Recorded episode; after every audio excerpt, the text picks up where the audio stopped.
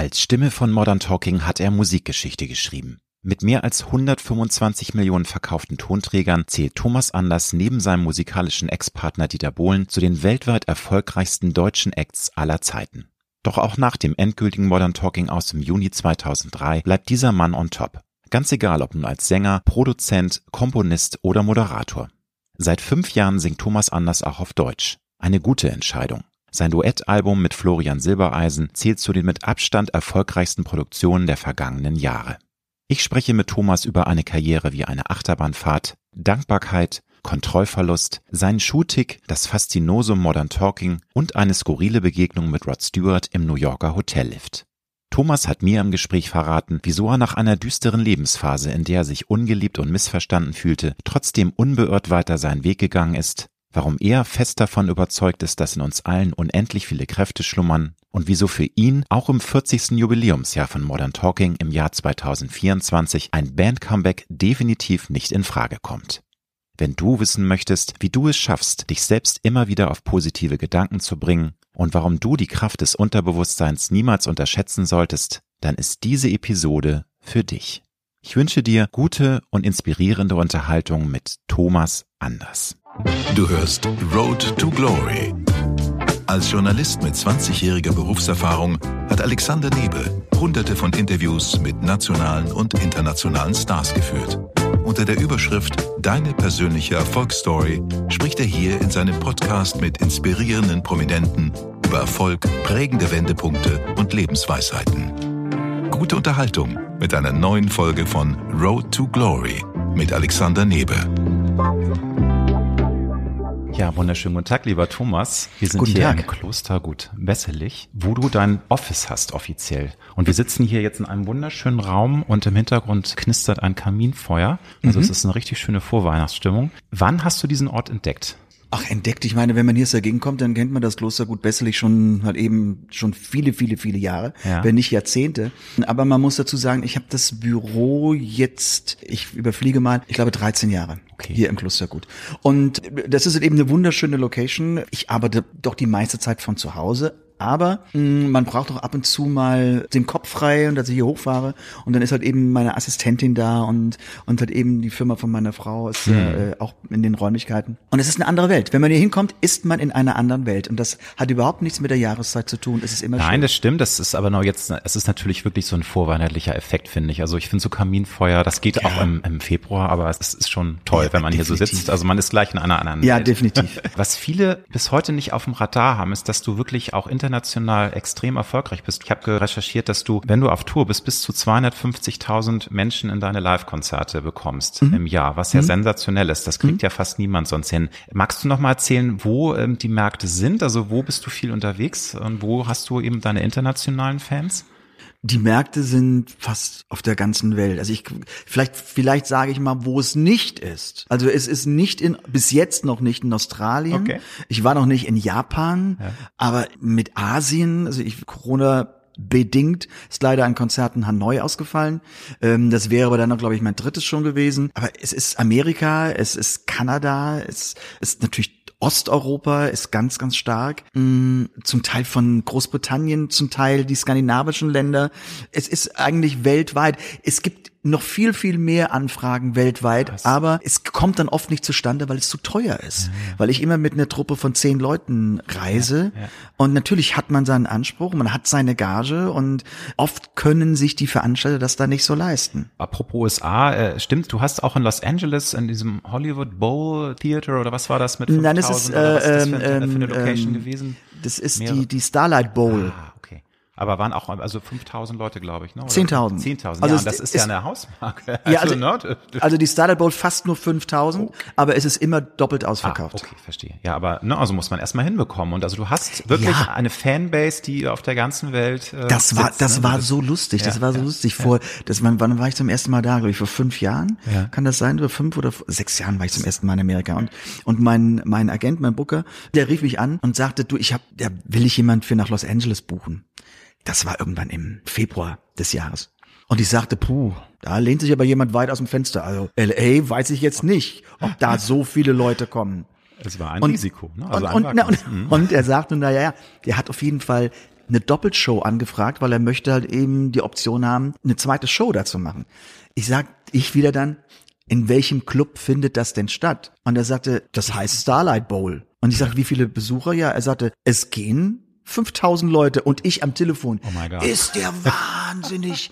Das ist doch, der hat doch überhaupt keine Ahnung. Wieso sollen da 5000 Leute, geschweige 10.000 Leute zu mir kommen? Das Ding wird Ende März ausverkauft doppelt ausverkauft. Und so kann es kommen. Also ich war der überraschteste von allen. Man kann es dann ja auch gar nicht oft genug betonen, weil viele haben das gar nicht auf dem Radar, weil es ist ja leider auch so, dass viele nur noch in ihren Filterblasen sich heute bewegen und gar nicht mehr so mitbekommen, was eigentlich mit vielen deutschen Prominenten passiert. Gerade so was jetzt die ganz junge Generation angeht. Ne? Die ja, hören halt nur das, was ihnen von Spotify so genau, vorgegeben genau, wird genau. und alles andere bekommen sie nicht mit. Zu deinen Anfängen in der Karriere. Du hast mit 17 angefangen und hast mehrere Jahre, also bis 21, immer wieder Versuche unternommen. Die haben aber alle nicht funktioniert funktioniert. Wie bleibt man in dieser Zeit am Ball? Man muss sich ja immer wieder dann, also ich sag, hinfallen, Krone richten, weitermachen. Aber wie bist du damals umgegangen? Du hast gebrannt und wolltest es unbedingt. Warum hast du vier Jahre ist ja jetzt nicht so kurz oder berichtige mich, wenn es nur drei Jahre waren, aber du musstest ja dranbleiben, bis der erste große Erfolg kam. Naja, wenn man an sich glaubt. Mhm weil man auch sich seiner Qualität bewusst ist. Die Stimme war da. Für alles andere muss man lernen. Man muss analysieren und man muss, und was ganz wichtig ist, was viele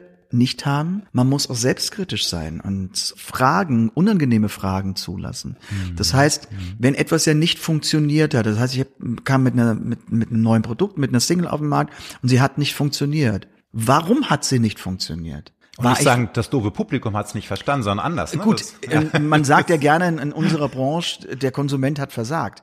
Aber ähm, das kannte ich noch nicht. aber aber ist es so, dass dass man sich, okay, ja, wenn ja. ich doch den Nerv der Menschen nicht getroffen habe, was muss ich an mir ändern? Ja, Wo ist es? Also, man muss jedes Mal selbstkritisch mit sich umgehen, um dann zu hoffen, dass man irgendwann den Nerv trifft. Ja, aber auch den Biss haben, weil es gibt natürlich, und du sagst, du hast immer an dich geglaubt, was ja schon mal sehr sehr viel wert ist, weil es gibt ja auch sehr talentierte Menschen, die immer diese Unsicherheit haben und sich dann auch von Niederlagen halt auch sehr schnell aus der Bahn werfen lassen. würdest du sagen, das war schon immer eine mentale Stärke, die du hattest, dass du einfach sagst, ich weiß genau, was ich kann, bleib dran und irgendwann klappt's dann auch. Also Gut, ja. es gibt ja diesen berühmten Spruch, der da heißt, ähm, ich habe dann verloren, wenn ich liegen bleibe. Also ich muss ja, es ist ja nun, ich liebe den Beruf, Jan, es ist ja nun mein mhm. Leben. Welche Alternative hätte ich denn? Liegen bleiben ist nie eine Alternative. Ja, ja, Aufgeben ist keine Alternative. Ich versuche das halt eben sehr Schon auch mit aber Ehrgeiz höre ich raus. Ne? Also du hast dann auch äh, den Drive und den Biss und den Ehrgeiz einfach. Ne? Ja, Ehrgeiz mhm. gehört zur gehört dazu. dazu. Aber man muss es vielleicht auch ein bisschen versuchen, spiritueller zu sehen, mhm. dass man sagt, okay, es gibt viele Wege für nach Rom. Also ich muss, die Rechnung wird zum Schluss gemacht. Ich weiß nicht, ob ich den Ehrgeiz gehabt hätte, bis ich 50 bin, weiß ich ja, nicht. irgendwann ist dann auch ein Punkt angekommen, wo man sagt, ich habe es jetzt so lange probiert, es soll offensichtlich soll in diesem offen, Bereich klar. nicht sein. Ne? Hm. Was natürlich hm. bei einem jungen Menschen, so wie ich es war, viel einfacher ist. Ich hatte ja in sozusagen für andere Menschen keine Verantwortung. Es ja. ist ein Unterschied, ja. Ja, wenn ich plötzlich in der Partnerschaft lebe, ob ich nun vielleicht auch ein Kind habe oder eine Familie habe. Ich muss die ernähren. Mhm. Dann kommen natürlich ganz andere Punkte. Aber ich war halt eben, hatte mein Abitur gemacht, mhm. war auf der Uni und, und habe halt eben ein bisschen studiert und habe sogar nebenbei noch gutes Geld verdient, das muss man sagen. Mhm. Das waren halt eben dann so die kleinen Jobs, die gemacht wurden. Aber letztendlich letztendlich Kleinvieh macht auch Mist. Also du meinst jetzt die Engagements, die, die, die, die Musikengagements, ich, hatte, ne? ich hatte immer, ich hatte immer im, im Monat, so als 18- und 19-Jähriger, hatte ich immer so meine D-Mark-Zeiten logischerweise. Ja, ja, ja. Ich wohnte anfangs noch bei meinen Eltern, hatte ich immer meine drei, vier, 5.000 D-Mark. Das so, ist eine und das Hausmarke ist viel. und das ist richtig viel. Das, ist, das ja ist viel. Und da kann man sich schon helfen. Und es macht dann immer noch Spaß. Total, also klar. und, und ja, ja. natürlich, das Schlimmste ist immer, wenn, wenn man so viel Herzblut in eine neue Aufnahme, in eine neue Single gesteckt hat. Ähm, man hat Fotos dafür gemacht, man hat für sich alles richtig gemacht und irgendwie kommt dann sechs Wochen später die Plattenfirma und sagt, es zündet nicht, ich glaube, es ist ein Flop. Okay, dann denkt man mal, hm, jetzt ist es ein bisschen beschissen gelaufen. Jetzt analysieren wir mal. Man darf trauern, mhm. aber ich bin jemand, der sagt, ich darf zwei Tage trauern, dann ist aber auch gut. Okay, also ähm, du suhlst dich dann, es gibt ja auch Menschen, die suhlen sich dann in ihrem Unglück und lassen sich da so ein bisschen auch, verlieren sich da drin ja, und genießen das, das, vielleicht auch ein bisschen. Ne? So ja, aber wer genießt schon irgendwie. Ja, so. Also mh, mm, ist nicht mein Naturell. ist nicht deine meins. Merkt man, also ist überhaupt nicht ja, meins. So, also eine Träne vergossen, dann weiter, was kann ich jetzt Neues machen? Und ich spanne jetzt mal einen ganz großen Bogen. So bin ich heute noch. Mhm. Es ist ja nicht so, dass alles, was ich anfasse, glückt. Ist Nein, ja nicht das so. wäre ja auch langweilig sonst. Ne? Ja, das ist wie auch, das ist, ja. ist gegen das Naturgesetz. Ja, ja. Das kann nicht sein, dass alles funktioniert und alles erfolgreich wird. Aber wenn ein, auch einer meiner Solo- Soloalben, wenn es nicht erfolgreich wurde, dann hat man gesagt, okay, man muss dann Analysen machen, nochmal sich selbst auch mal ein bisschen hinterfragen, was habe ich vielleicht falsch gemacht. Und dann muss ein neues Konzept her. Das Leben geht weiter, das Leben Ja. ist ein ewiger Fluss. Ja, oder sich auch vielleicht ein paar, paar Schrauben justieren und einfach, man, manchmal ist man ja auch nah dran. Und, ne? Also ich meine, du singst genauso wie immer, du hast diese tolle Stimme, aber es war eben jetzt in diesem Fall, die Zeit war reif für deutsche Texte. Und das war, das war ja auch ein Prozess, eine Evolution. Und irgendwann hast du dann gemerkt, es ist soweit. Der Weg war ja dann auch äh, entscheidend. dahin, Der ne? Weg Und ist dann- ganz entscheidend Ja, ja. Du hast deine Eltern schon erwähnt. Wie haben die dich geprägt? Also was haben die dir mitgegeben? Haben, haben die dich unterstützt auch, was deine Musikkarriere angeht? Sie haben, ja, sie haben mich unterstützt. Sie haben es auch nicht behindert, aber es gab eine ganz, ganz klare Ansage von meinen Eltern. Abitur und dann gucken wir mal, wie es weitergeht. Also das wurde überhaupt nicht in irgendeiner Sekunde in Frage gestellt. Okay. Das Abitur musste sein, das war gesetzt. Und Da gab es auch keine Diskussion. Ne? Also das war dann schon so. na, das wollte ich auch so, selbst. ja. Also ich war jetzt niemand, der gerne in die Schule gegangen ist, Nö, aber das kenn ich. am Ende ja, War es dann doch für was gut. war es am Ende war es dann doch für was gut, genau. Nein, und und das war halt eben das das klar, mein Vater, als ich nun, nun nicht Führerschein hatte, hat er mich auch überall hingefahren und Also schon unterstützt. und das fanden definitiv unterstützt. Ja, ja. Ich habe aber jetzt im Nachhinein, meine Eltern leben nicht mehr, aber Ah, ja. im Nachhinein denke ich oft darüber nach, mh, das, was sie so mitbekommen haben. Vielleicht haben sie sich selbst wirklich hin und wieder gefragt, ist das wirklich unser Sohn? Woher hat er das? So Woher dies- kommt das Ganze? Woher kommt Das Showgehen, das, Das- einfach auf der ja. Bühne stehen wollen, performen. Ja, auch dieses immer wieder aufstehen. Woher kommt dieser unbändige Wille, Ja. es zu schaffen? Ich frage es deshalb, weil ich natürlich bei meinem Sohn und man erkennt natürlich gewisse Charaktereigenschaften, wo man sagt, woher hat er das? Oder was habe ich ihm anerzogen? Was nimmt er mit? Und ich glaube, das sind da so Punkte. Und bei mir war das ja nun extrem. Ich meine, meine Eltern, mein Vater war Beamter, meine Mutter hatte ein Café, ein Ausflugscafé, also ein Saisoncafé, was sie leitete. Und dann haben, ist der Sohn plötzlich Europas Nummer eins. Ja, und damit umzugehen, ich glaube, das ist nicht so einfach, weil meine Eltern natürlich auch viel mehr aus dem ländlichen Bereich kommen. Ich glaube, würde meinem Sohn heute so was widerfahren, also keine Ahnung, würde der irgendwie was erfinden oder würde irgendwas entdecken oder würde das machen und medial wäre das eben drin, das wäre für mich normal. Ja? Ich glaube aber auch, man muss da nochmal einordnen, dass du deine erste große Karriere in einer Zeit hattest, wo Stars noch einen ganz anderen Impact hatten. Das muss man einfach nochmal sagen. Ich habe schon die Filterblasen erwähnt. Natürlich gibt's heute auch große Stars, aber es gab noch weniger Auswahl. Es war noch mehr generationsverbindend. Also es gab die großen Shows und es wusste auch die Großmutter, was die äh, jungen Leute gehört haben. Die jungen Leute wussten aber auch über die legendären Stars Bescheid. Und ich glaube, das war einfach noch größer. Also korrigiere mich gerne, aber ich glaube, dass in den 80er, also 70er, 80er, 90er waren Stars einfach noch größer und da war einfach das noch überwältigendere. Auch für deine Eltern kann ich mir vorstellen.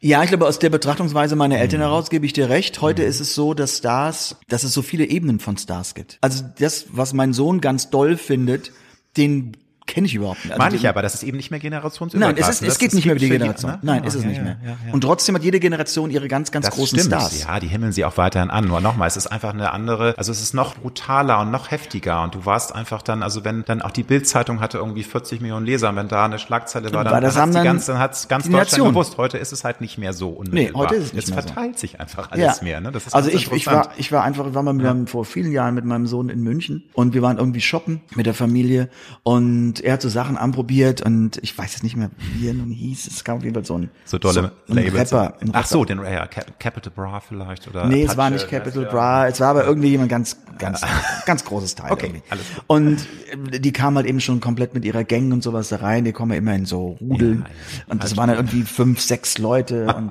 und ich dachte, oh, was passiert denn jetzt hier? Und ich saß dann da und Hm. äh, mein Sohn kam aus dem Dingens raus und hier Jacke angehabt und geguckt im Spiegel, ging wieder weg, hat sich dann Schuhe angezogen, irgendwie sowas. Ja. Und dann sieht dieser Rapper mich und sagte, wow, Thomas Anders. Geil, Können wir ein Foto, können wir ein Foto haben? Machte dann ein Foto Ja, mit mir und ich dachte, ja, okay, also ich mache ein Foto mit ihm und er zog dann weiter in die nächste Abteilung und sowas und mein Sohn stand mit großem offenen Mund, mit offenen Super, Augen ja. und sagte, weißt du, wer das war? Und ich sagte, No. nein, ich hab keine Ahnung, wer das jetzt war. Ist das jetzt schlimm? Boah, Mann, sagt er, das ist das. Ich habe echt diesen Namen vergessen. Egal. Aber Und- es war jedenfalls ein großes, also ein, ein Rapstar. Aber das zeigt genau Ja, das, was du ja, sagtest. ja, ja. wir von verschiedenen Generationen haben wir unsere Stars. Und das, was bei Thomas anders also bei mir jetzt natürlich, finde ich, auch extrem wird oder extrem ist. Ich hatte vor, vor ein paar Monaten, hatte ich mit jemandem ein Gespräch und wir kamen so aufs Alter und zu sprechen. Und er sagte, wie lange ich jetzt schon im, im Business bin. Ich sagte, ich habe vor, vor 35 Jahren kam die erste Die- die Modern erste Talking.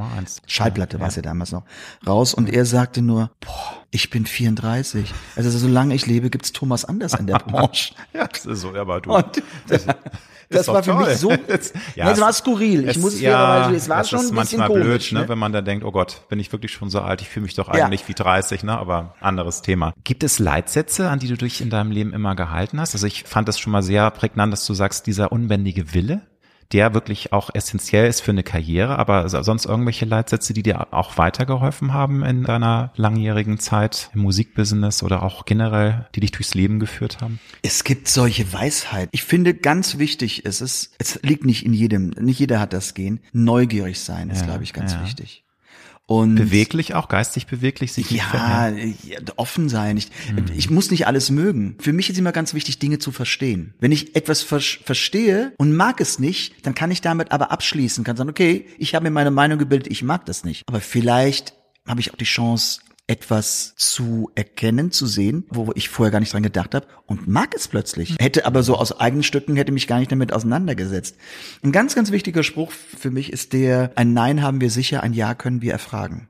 Weil wenn ich es nicht probiere, es ist doch nichts dabei, irgendjemanden zu fragen und sagen, wie sieht es damit aus? Kann ich das und das machen, so und so? Natürlich immer mit der, mit einem gewissen Quäntchen Empathie und feinen, Klar, feinen äh, Fühlungsvermögen und Einfühlungsvermögen. Das hat mich oft schon weitergebracht, weil wenn ich nicht frage, habe ich definitiv ein Nein. Ja, aber dafür braucht man eben dann auch tatsächlich auch, muss ich jetzt mal salopp sagen, die Eier und auch den Willen und den Mut, weil daran scheitern eben auch viele. Die trauen sich einfach nicht über diese Linie zu springen und das ist ja auch nicht immer angenehm. Manchmal muss man ja auch seinen inneren Schweinehund überwinden, um das zu erfragen oder herauszufinden und zu checken, ob es dann überhaupt eine Chance gibt. Und das ist, glaube ich, dann auch so ein Punkt, dass man erstmal diese Stärke und auch den, wie du schon sagst, diesen Willen einfach braucht. Nee, das- Das ist ja, jeder Mensch ist ja anders. 100 Prozent, 100 Mhm. Prozent richtig. Was natürlich ist, wenn ich mich betrachte, ich bin natürlich einen Weg gegangen und es ist natürlich Fundament im Rücken, es ist Erfolg da, Ja. es ist auch Selbstbewusstsein Ja. da, auch Jetzt kann ich sehr gut mit Menschen umgehen. Es gibt ja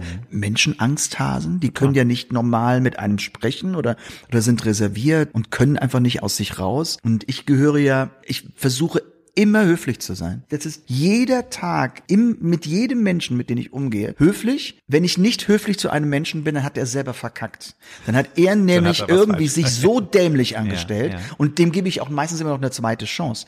Aber es gibt manchmal so Sachen, wenn ich irgendetwas, eh, vollkommen egal, wenn ich, ich irgendetwas haben muss oder Mhm. muss meine ich jetzt, was eine Notwendigkeit hat oder ähm, wo ich irgendwie auch vielleicht in eine Richtung will, wo ich sage, das von ganz normal alltägliche Geschichten, ja, ob ich in einem Kaufhaus irgendwo anrufe und möchte sowas haben und frage danach, dann bin ich ich habe das hab die Erfahrung gemacht bei ganz vielen Menschen, die blocken immer ab und sagen nein, weil ein ja kann Arbeit bedeuten. Ich bin nun jemand, wenn ich das merke, dann sage ich, okay, wir fangen mal von vorne an. Ich glaube, Sie haben meine Frage nicht richtig verstanden.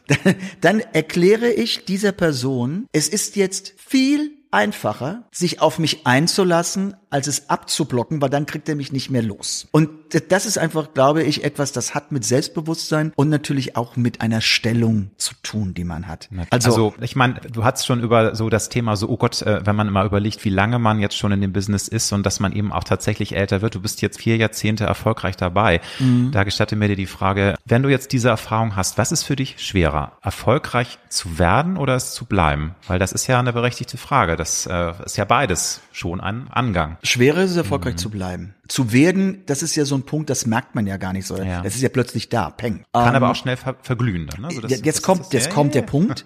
Das Schlimme ist, wenn man erfolgreich wird, jetzt nun zum ersten Mal mitmacht, weiß man oft gar nicht, gar nicht warum. Es ist passiert. Ja. Man versucht natürlich zu analysieren, woher kommt das. Aber man kann es, man kann sagen wir so, diese, diese Kette, auch zum Teil von Zufällen, die kann man ja nicht chronologisch zurückverfolgen, die dann am Ende analytisch den Erfolg erklären. Also versucht man den Erfolg zu halten und permanent oben zu sein, geht nicht. Das hat noch niemand geschafft. Das sind Wellenbewegungen. Alle haben mal irgendwie eine Delle und es läuft mal nicht so gut. So, und dann natürlich sage ich ganz bewusst, erfolgreich zu bleiben, spielt uns wieder in die Karten, dass ich nach 18 Jahren wieder ein Nummer 1 Album ja. habe. Dranbleiben, an sich glauben, Disziplin, arbeiten, selber in den Spiegel gucken und sagen, das ist nicht gut, wie du es machst. Und auch Dinge, mm, so hart wie sie sind, Dinge auch nicht machen, absagen. Ich, auch wenn sie viel Geld bringen, aber das, auch wenn, wenn du das Gefühl Geld hast, das bringen, passt jetzt einfach nicht, ist schlechter Karriere. Ja, das ist, Geld darf nicht der Maßstab sein, mhm. weil für mich geht es immer darum, was bedeutet es für mein Image, ja? Und da kann ich ganz klar ein Beispiel nennen. Ich glaube, dass ich eine Riesensumme vom Dschungel bekäme, wenn ich dort mitmachen würde. Das wäre mal ein richtiger Star im Dschungel. ich würde aber, ich würde aber auf Jahre hin ja mein Image nach außen ruinieren. Das ist und so. das kann das Geld, das kann Nein. das Geld nie aufbringen, abgesehen davon, dass Scheiß da nicht machen brauchst könnte. du doch auch gar nicht. Aber äh, es ist ja auch so, dass dass viele One, also irgendwelche Instagram Starlets, die partizipieren ja davon. Also die haben dann einen Karriereschub, weil man sie gleich damit verbinden kann. Aber du hast eben so eine lange Karriere, das wäre dann tatsächlich eher negativ, glaube ich. Deswegen sind ja auch nur so B, C, D, Z-Stars ja. Ne? Also die großen ja. haben kommen ja gar nicht mehr dahin, weil sie genau Nein. genau wissen, dass ich wurde das ja, gar nicht gut geht. Am Anfang wurde ich wurde ich jedes ja? Jahr angefragt. Ach, das ist ja witzig. Und bis ich irgendwann sagte zu der Redaktion, pass auf Leute, ich weiß nicht, wie lange es die Sendung noch gibt. Ihr müsst mich nicht mehr anfragen, denn ich sage, gebe ich jetzt mit eines mit auf den Weg. Meine Kriegskasse, die ist so gut gefüllt, ich muss keine Stierhoden oder Krokodilspenisse ablutschen. Nein, ich werde es nicht machen. Seitdem kam kein Anruf mehr. Also die haben mich verstanden. Aber sie haben dann also schon aus dir unmoralische Angebote gemacht. Ich glaube, also so viel hätten sie gar nicht zahlen können. Ne? Aber das waren es schon so. Es ging ja noch gar nicht ums Geld. Nee, ne? aber das, das ist ja, die rufen, die rufen, nein, die rufen ja, die fangen ja an. Also folgendes, normal die Staffel ja. ist ja immer im Januar. Ja, ja, die fangen im Sommer an anzurufen, abzuchecken, wer könnte, wer könnte mitmachen. Denn, ne? also ich weiß, ich war bei mir im Haus auf Ibiza und da kam dann der Anruf und ich war am Pool und ich sagte, nee. Wann war das das erste Mal? Welchem Jahr? Weil es gibt's ja jetzt auch schon, glaube ich, seit 17 Jahren den Dschungel, oder? Naja, also das, das, das es waren die ersten, also die, die ersten, ersten zwei, Jahre, drei Staffeln ja, haben die mich haben permanent immer angefragt und seitdem nicht mehr. Sehr, sehr. Sie haben es verstanden. Die erste große Hochphase deiner Karriere ging los 1985. Wenn du das jetzt so mit einer Distanz siehst und du hast einfach so einen weiteren spannenden Karriereweg hingelegt, wie war das damals für dich? Weil das muss ja überwältigend gewesen sein. Die erste Zeit, es war ja auch Wechselbad der Gefühle. Ihr habt einen Nummer eins nach dem anderen hingelegt. Ihr habt, glaube ich, 60 Millionen Tonträger verkauft. Es war einfach Wahnsinn. Es war Feuerwerk Deluxe. Es war alles auf einmal und es ging dann ja auch sehr schnell, dieser Erfolg. Was hat das mit dir gemacht? War das fast unwirklich? Wie, wie war das? Wie hast du das empfunden? Das war, das, das, das war es ein Rausch oder? Nein, das, das habe ich gar nicht so mitgekriegt. Okay. Das war ein Parallelleben. Also du hast funktioniert, du hast Ich habe funktioniert. Ja. Also die erste Phase Modern Talking war nicht die glücklichste Zeit meines Lebens. Glaube ich, weil das, du sagst also funktionieren, man wurde dann zu einer Show zur nächsten und ein Shooting nach dem anderen und wieder neue Produktion. Es war ja auch Hardcore von der Taktung. Ihr habt dann ja ganz viele Singles und ganz viele Alben rausgehauen. Ne? Es waren pro Jahr zwei Singles ja, und ja, nein, ja, drei, drei so, Singles mhm. und, und zwei Alben mhm. oder sowas. Und für mhm. alles Video und, und bla bla bla. Und, und, ihr wart ja europaweit, ihr seid ja natürlich in ganz vielen europaweiten Shows, ja. auch Asien, ne? überall seid ihr ja gewesen. Also wir, man muss sich das, einen Tag kann man sich so vorstellen, das ist, ist wirklich so passiert. Oslo, morgens Frühstücksfernsehen, dann sofort in die Maschine, mhm. oft waren es mhm. Privatflieger, äh, in die Maschine nach Amsterdam. Amsterdam mhm. wurde MTV nachmittags aufgezeichnet, dann mit dem Flieger nach Paris. Dann war dann abends eine weitere Sendung in Paris und dann ist man halt eben nachts noch in der Diskothek, hat eben für Promo in Paris aufgetreten ja. und ein Jahr lang begleitet von der Bravo. Ja, sowieso, ne? Die war ja, und die hatte damals, muss man auch sagen, war die Bravo ja noch ein, wirklich eine ja. Instanz und die hat die Jugend geprägt. Ja, und das, natürlich. das war einfach, wenn man Klar. da passierte, war man sowieso dann der Superstar, war man, ne? Dann, dann war man, und wenn man dann noch einen Bravo-Starschnitt hatte, dann war man, dann war man am Olymp angekommen. Und ja. dann ging es am nächsten Tag, keine Ahnung, dann ging es mal nach London oder dann ja. ging es nach Hause es waren zwei freie Tage angesetzt für zu Hause. Man kommt zu Hause. Es gab ja noch nicht sowas wie Mobile und sowas. Es gab es, nicht YouTube, es gab nicht nein, Instagram. Es gab auch kein Social Fax, Media, es gab kein TikTok. Telex.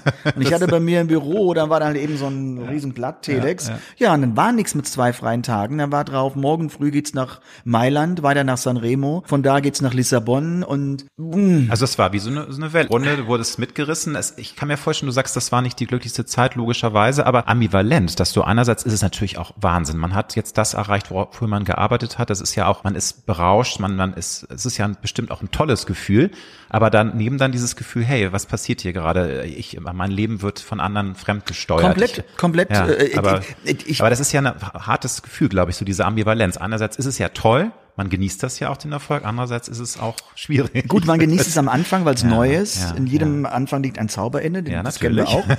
Und aber das, das, das ist so wie jemand, jemand, der keine Ahnung, der größte Schokoladenliebhaber der Welt kauft sich eine Schokoladenfabrik. Und nach einem halben Jahr kann der keine Schokolade mehr sehen, weil ihm einfach fast schlecht wird Mhm. Ja. vor so viel Schokolade. Ja. Also weil die Dosierung war eine ganz ungesunde. Es war ja nur Ja. Mhm. Erfolg, Erfolg, Erfolg, Erfolg. Und wir mussten immer nur abliefern. Abliefern, abliefern, abliefern. Und immer nur für die Medien da sein und machen. Und man kann ja im Grunde, das Schöne ist ja, wenn man in, so erfolgreich ist, man will sich auch mal nach Hause zurückziehen und wirklich wie eine dritte Person das von außen betrachten, um das zu verarbeiten und sagen zu können, boah, das ist aber ein Erfolg. Einfach mal sacken lassen. Nur ne? wenn ich Ja. nicht nur in Hotelzimmern rumhänge, dann habe ich nicht die Chance, mich von außen zu betrachten, weil ich bin permanent unter Strom.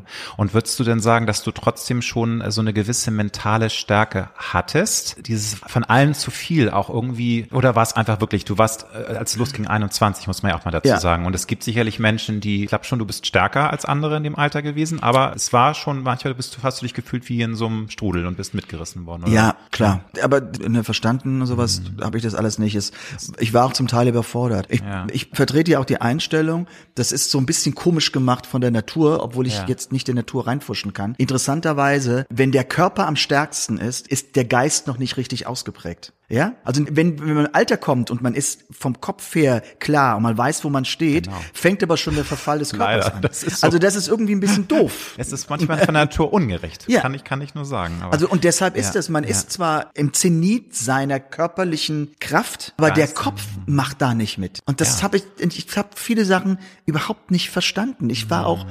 überfordert und auch müde. Ich war ermüdet nicht, weil ich den Erfolg nicht genossen aber habe oder war zu viel, zu schnell Es war zu viel, zu schnell. Und man hat es nicht verarbeiten können. Das ist jemand, ich versuche immer ein Beispiel das zu machen. Wie soll jemand, der Samstagabend die Lottozahlen guckt, verkraften innerhalb von der Woche, dass er zigfacher Millionär geworden ist? Der kann, man kann das nicht verkraften. Also verkraften meine ich jetzt Ja. verstehen. Man kann das nicht sofort nachvollziehen. Das ist ein Entwicklungsprozess, der, ich würde sagen, bei mir mit Sicherheit zehn Jahre gedauert hat. Ja, vor allem dazu kommt ja jetzt noch, dass es dann diese extreme Achterbahn gab. Zwei Jahre seid ihr der super Knaller gewesen. Es war einfach nicht mehr fassbar, wie viel äh, Platten ihr verkauft habt. Ihr wurdet überall rumgereicht. Du hast es ja gerade sehr anschaulich erzählt. Und auf einmal kippte die Stimmung, aber auch so radikal und so heftig. Das muss ja nochmal wie so ein Boom, also wie so ein LKW, der vor einfährt, dass man sagt, was passiert hier jetzt gerade? Wieso dreht sich jetzt auf einmal der Wind? Wir machen doch nichts anderes. Ich habe mich nicht verändert. Das war ja schon heftig. Also ich habe es ja auch mitbekommen, wo ich mich fragte, was passiert hier jetzt gerade? Die waren so erfolgreich und auf einmal war es irgendwie schick, irgendwie Modern Talking doof zu finden. Das hat sich von innerhalb, glaube ich, von ein paar Monaten dann gedreht. Also ich, ich fand diese, diese Zeit für mich so als Zeitraum der Ratlosigkeit. Ja. Ich habe den Erfolg nicht verstanden, bis mir bewusst war, dass wir so erfolgreich waren,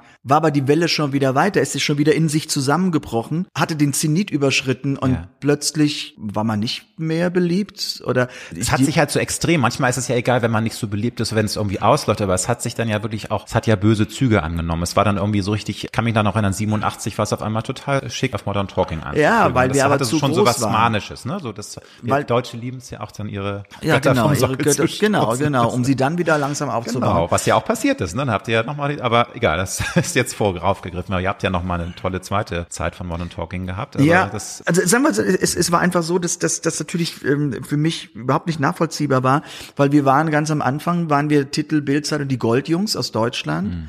und plötzlich wollte man es nicht mehr hören und ich Mhm. sagte nur, aber meine Stimme ist doch das gleiche. Ja. Es ist, hat sich doch gar nichts geändert. Es ist doch nur was, was, was aber Es war einfach too much. Ja. Und das ist beim, beim, bei sehr, sehr, sehr erfolgreichen Menschen, die ganz, ganz oben stehen, wissen wir jedes Jahr, am Ende des Jahres kommen immer die beliebtesten und die unbeliebtesten Künstler des Jahres. Und interessanterweise, so die ersten drei sind immer gleich haben vielleicht eine andere Position. Mm. Also am beliebtesten mm. ist dann X und am unbeliebtesten ist dann X auf Platz zwei und nicht auf eins. Also das heißt, wenn man sehr viel in der Öffentlichkeit ist und wenn man sehr viel, ja, halt eben nun in den Zeitungen steht, im Fernsehen ist und sowas, dann kommt immer eine gewisse Ermüdungserscheinung. Mm. Und mm. das sehen die Leute dann so. Bei uns, bei Modern Talking, war eigentlich das Phänomen in diese Richtung gegriffen. Wir waren mehr oder weniger am Anfang ja mehr so ein Teenie Act. Wobei, es haben auch äh, Leute über 40. Ja, das war aber unser Untergang. Ja. Weil nämlich, wenn, Dann, wenn stimmt, Teenies, stimmt. Wenn die Eltern der Teenies ja, die Musik gut finden, ist, ist das ein No-Go. Dann ist man out. Kann man nicht machen. So, ja, Und es gibt nichts Undankbareres als jugendliche Fans. Mhm. Weil ja, sind lang, die langweilen sich eben auch schnell. Siehe die, die Boybands, die dann auch schnell es, verglühen. Ne? Oder ja, aber Nena hat genau das gleiche erlebt. Die war auch erst Superstar und auf einmal kippt es auch total. Die hat natürlich auch dann sich neu erfunden, hat eine lange Karriere Dran heute gearbeitet, noch. Ja. Aber das ist einfach ein Phänomen. Das ist dann auch ganz schnell dieses wahnsinnig geliebt werden von den jungen Leuten kann auch eine wahnsinnige Ablehnung umschlagen. Das ist halt die Emotionen sind immer extrem bei jungen Menschen. Naja, sagen wir mal so. Wir können jetzt ein bisschen mal in die Tiefe gehen, in die Psychologie. Ja. Ein junger Mensch projiziert ja irgendwie seine Träume und seine Wünsche auf den Star. Er möchte gerne so sein oder er möchte gerne in seiner Nähe, in der Nähe des Stars sein und so weiter und so weiter. Es wird ja gar nicht so differenziert betrachtet. Je älter ein Mensch wird, wenn er halt eben noch für jemanden schwärmt, dann mag er die Musik, er mag vielleicht die Persönlichkeit, die dieser Star im Laufe des Lebens entwickelt hat und da hält man dran fest. Dann muss schon viel passieren, da muss der schon goldene Löffel klauen, dass man denkt, hm, irgendwie charakterlich, also wenn man mhm. jemanden jetzt nicht kennt. Und das ganz Entscheidende ist nun mal die Pubertät. In dem Moment, das ist auch so ein Beispiel, was ich sage, freitags sagt das 13-jährige Mädchen, ich finde Modern Talking super klasse, verliebt sich Samstagabend auf einer Party in einen Punker und Samstagabend um 12 Uhr findet sie Modern Talking scheiße. Und steht auf die toten Hosen. So.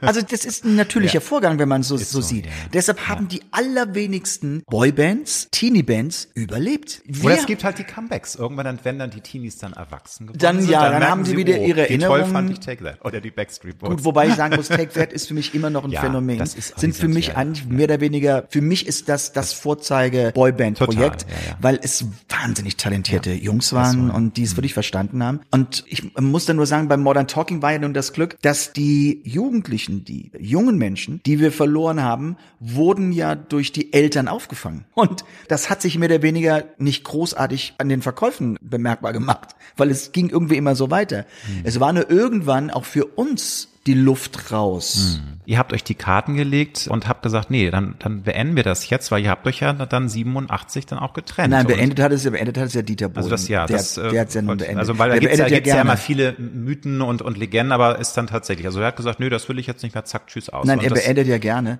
ähm, ähm, er möchte halt gerne in Charge sein, ne? Er möchte der sein. Das ist ja egal. Ich, ich habe ich, ich hab ihm das ja nie genommen. Also da kann, das kann man jetzt nicht sagen, dass er mir als Vorwurf machen kann, dass ich halt eben das Zepter übernehmen wollte. Weiß Gott nicht, weil mh, hm, das ist auch meine Art. Da bin ich auch viel zu friedliebend. Also ich bin doch niemand, der sich mit jedem rumstreiten muss, um nur durchzusetzen, dass keine Ahnung die Serviette von rechts nach links und nicht von links nach rechts liegt. Habe ich keine keine ist auch das Energie Leben viel zu. zu viel zu kostbar, um sich über sowas getan ähm, zu machen. Und deshalb, aber das wir, wir haben uns nun damals äh, getrennt und mhm. was eigentlich gut war. Im Grunde das Schicksal wollte es so und man hat ja dann noch gemerkt, dass es richtig Total, war, weil sonst ja. hätte es das Comeback nicht gegeben. Aber war das dann für dich auch in dem Moment wirklich eine Erleichterung? Absolut. Oder also dann war es sicherlich aber auch ein Wechselbad, also eine Erleichterung, aber du musstest dann ja auch erstmal, du hattest die Zeit, das Ganze zu verarbeiten, was du vorher nicht hattest, aber du musstest dich ja auch neu erfinden und erstmal runterkommen und merken, mit 24, was, was mache ich jetzt? Ne? Also ich wollte, ist, ich wollte gar nichts mehr machen. Modern ja. Talking war zu Ende, also Modern ja. Talking Nummer eins war zu Ende. Ja. Und äh, ich weiß noch, ich bekam ein hervorragendes Angebot von einer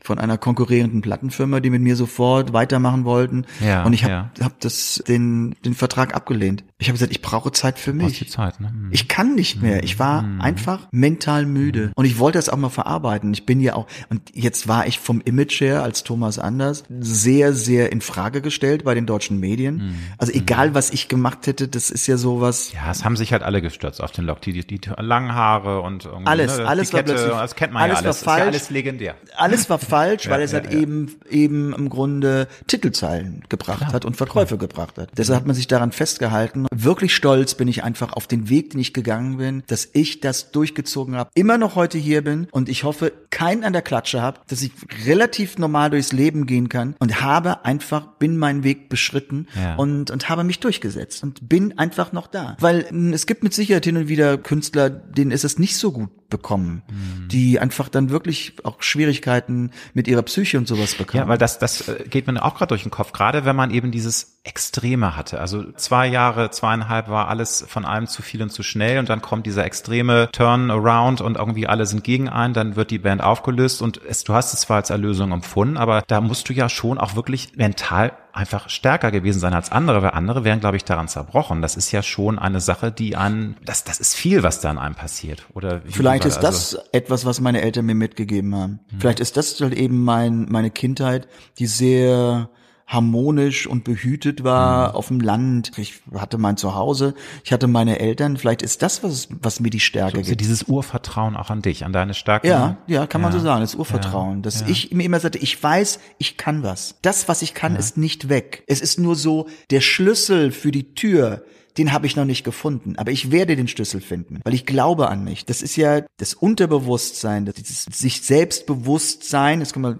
von einer anderen Form, einer anderen Auslegung, dich Selbstbewusstsein, dass ich an mich glaube und etwas kann. Und nur weil andere es nicht so empfinden, heißt das ja nicht, dass ich es nicht kann. Weil dann würde ich mich ja nur von der Meinung und von dem Geschmack der anderen abhängig machen. Ich muss doch mich, an mich glauben. Wobei es natürlich dann auch wieder den Spruch gibt, der Wurm muss dem Fisch schmecken und nicht immer kann man seine Vision durchsetzen, weil man dann merkt, das Publikum macht nicht so mit. Ne? Also das ist dann auch mal so ein aber das- Drahtseilakt, oder? Ja, aber das also, meine ich nicht. Nee? Es, es ging ja, nee, Okay. Mhm. es ging ja nicht darum, dass die Menschen mir folgen müssen, so Ja, wie ich es will, ja, ja. sondern es geht mir darum, dass ich erstmal erkennen muss, was die Menschen in mir sehen Stimmt. Mhm. und mich zu verändern, wenn ich geliebt, und das geht, alles ist die Frage des Geliebtwerdens, Wir alle wollen geliebt werden, Thomas. das ist, ist die, einfach das so. dann, Punkt. Mhm. Wir werden geboren, wir stecken das Köpfchen raus und wollen geliebt werden. Das ist nun mal so. Äh, Dass man sich dann sagt und sich dann fragt, was kann ich tun, damit dieses wunderschöne Gefühl, nämlich geliebt werden, wiederkommt. Aber hast du gesagt, du hattest nach dieser wilden Zeit mit Modern Talking einfach das Bedürfnis, erstmal ein Reset zu machen. Du hattest auch keinen Bock auf ein Solo-Projekt. Das war einfach für dich kein Thema. Hast du denn darüber nachgedacht, dann wirklich was anderes zu machen? Du kann ich einschieben, du hast ja heute auch andere Standbeine. Du bist Moderator, du bist Produzent, du hast Kochbücher schon veröffentlicht. Ich meine, das sind wahrscheinlich andere Spielfelder.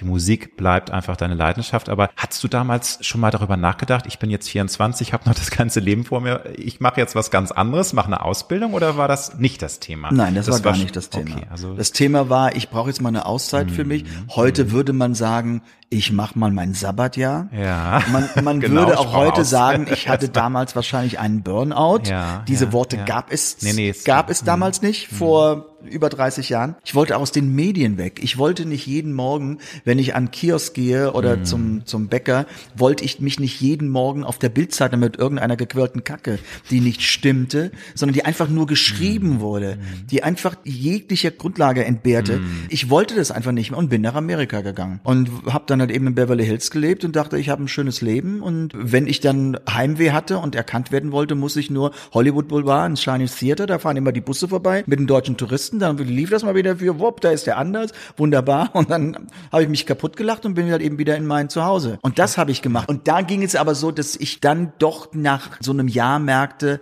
hm, ich werde wieder ruhiger, ich gesunde, ich habe wieder Bock auf Musik, ich will es wieder machen. Und fing dann wirklich ganz klein an, auch mit einem ganz lieben Musikerfreund in Frankfurt Songs zu schreiben zum allerersten Mal. Und was mich damals sehr glücklich gemacht hat und bestärkt hat. Einer meiner ersten Titel, die ich geschrieben habe, wurde dann von Engelbert aufgenommen, I Can Never Let You Go. Und ich dachte, okay, wenn ich will, kann ich sowas auch. Und da kam wieder diese, na, dann kam wieder aus diesem, aus dieser würde ich fast sagen, aus der Asche kam dann plötzlich wieder so ein paar Funken. Das, dass es plötzlich die Kaminfeuer Flamme, brennt langsam ein bisschen aus hier. ähm, dass die Flamme wieder kam und man sagt, okay, ich brenne Ja. jetzt wieder für die Musik. Ich fand das aber schön, dass du meinst, es ist einfach Fakt, wir alle wollen geliebt werden im Leben, aber dafür ist es ja auch wichtig, sich selbst zu lieben. Wenn man sich selbst nicht liebt, lieben eine andere auch nicht. Ja. Das ist einfach die Grundvoraussetzung. War denn nach dieser extremen Erfahrung mit diesem ganz oben und dann irgendwie ist alles zu Ende, hast du da auch mal mit dir selbst gehadert? War da auch mal ein Punkt, wo du auch so ein bisschen an deinem Geist ein bisschen gefeilt hast, dich selbst wieder so ein bisschen auch, auch aus dem Tief ziehen musstest oder war das eigentlich eher so ein Wie meinst so ein, du das jetzt? ja, so dass, dass man irgendwie sich einfach auch dann auch vielleicht sein eigenes Talent mal hinterfragt hat, sich einfach zu deutsch scheiße gefühlt hat und irgendwie was gemacht hat, um sich wieder auf gute Gedanken zu bringen. Dass man sagt, das ist jetzt die Erfahrung meines Lebens gewesen, ich gehe daraus stärker hervor. Aber jetzt, wie ich sage, aufstehen, Krone richten, weitermachen. Das geht ja nicht von heute auf morgen. Man muss ja auch Nein. so das durchleben. Und das ist die Frage. Also hast du dich dann auch selbst auf andere Gedanken bringen können? Hast du Freunde gehabt, die dich auch aus, weil ich kann mir vorstellen, das war ein Tief. Du hast gesagt, du hast einen Burnout gehabt. Das war ja nicht schön in der Zeit.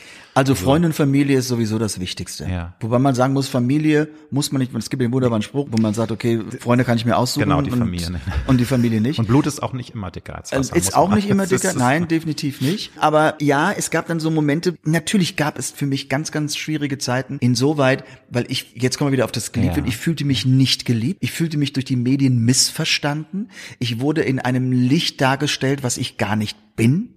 Was einen ja auch richtig wütend macht dann, ne? wenn man sagt, was wollt ihr von mir? Ja, Das wütend, oder, der- oder der wutet irgendwann, aber es war eigentlich fast eine Resignation. Und ich dachte, okay, ich muss mich aus diesem Image-Tal irgendwie befreien.